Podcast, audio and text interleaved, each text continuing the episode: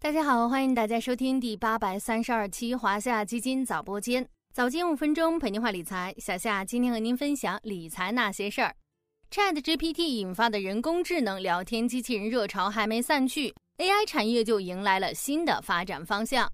在六月二十九日举行的二零二三世界人工智能大会新闻发布会上，上海市经济和信息化委员会表示，二零二三世界人工智能大会将进一步围绕产业和技术变革新风口，聚焦具身智能，布局智能机器人先进技术。前不久，在 ITF World 二零二三半导体大会上，也有业内大佬放出豪言，AI 的下一个浪潮将是具身智能。另外，谷歌、微软、特斯拉等科技公司近日都相继公布了自家的具身智能产品。果然啊，几天没看新闻，可能就又赶不上热点了。那么，咱们今天就来补补课，聊聊具身智能究竟是什么神奇的新领域。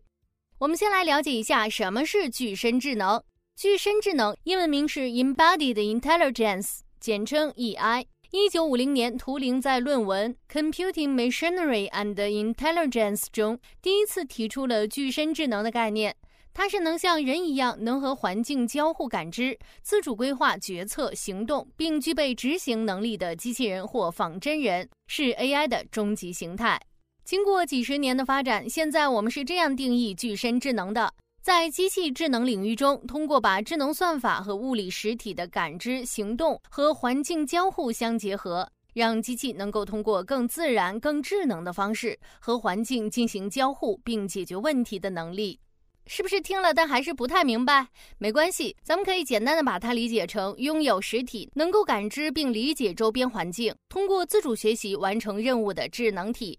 这里又涉及到两个问题。首先，具身智能和传统 AI 有什么不一样？无论是 ChatGPT 还是其他 AIGC，都关注于数据处理和符号推理，对物理世界并不能从实际上产生影响。而具身智能则多了一个身体，通过传感器收集环境信息，利用机械执行器进行物理操作，或者通过机器人等具体实体和人类及环境进行实时互动。所以，对具身智能也能理解成是 Chat GPT 这类大模型有了身体。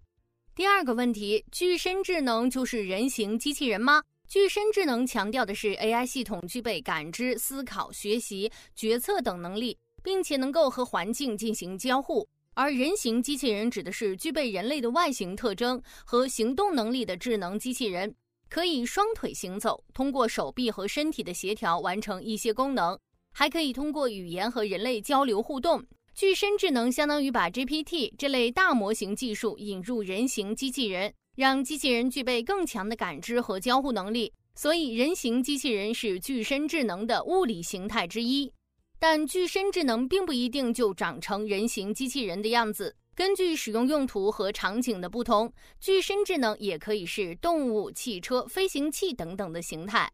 具身智能 AI 和人形机器人三者之间既有区别，又有着紧密联系。具身智能可能是 AI 的终极形态，而人形机器人则是实现具身智能的物理形态之一。当然啦，每次聊到这些科技概念，都不可避免要谈到一个问题：能落地吗？距离商业化应用还有多远？最近有关具身智能的分析和报道很多。小夏发现，当前业内对于这项技术的落地，其实还有比较多的争议和分歧。乐观派认为，具身智能技术发展的条件目前已经成熟。深度学习给具身智能提供了处理真实世界视觉信号的能力，自然语言处理给具身智能带来了和人类通过语音、文字交流，并从自然文本中学习的可能。AIGC 的快速发展也将为具身智能技术瓶颈突破提供重要驱动力，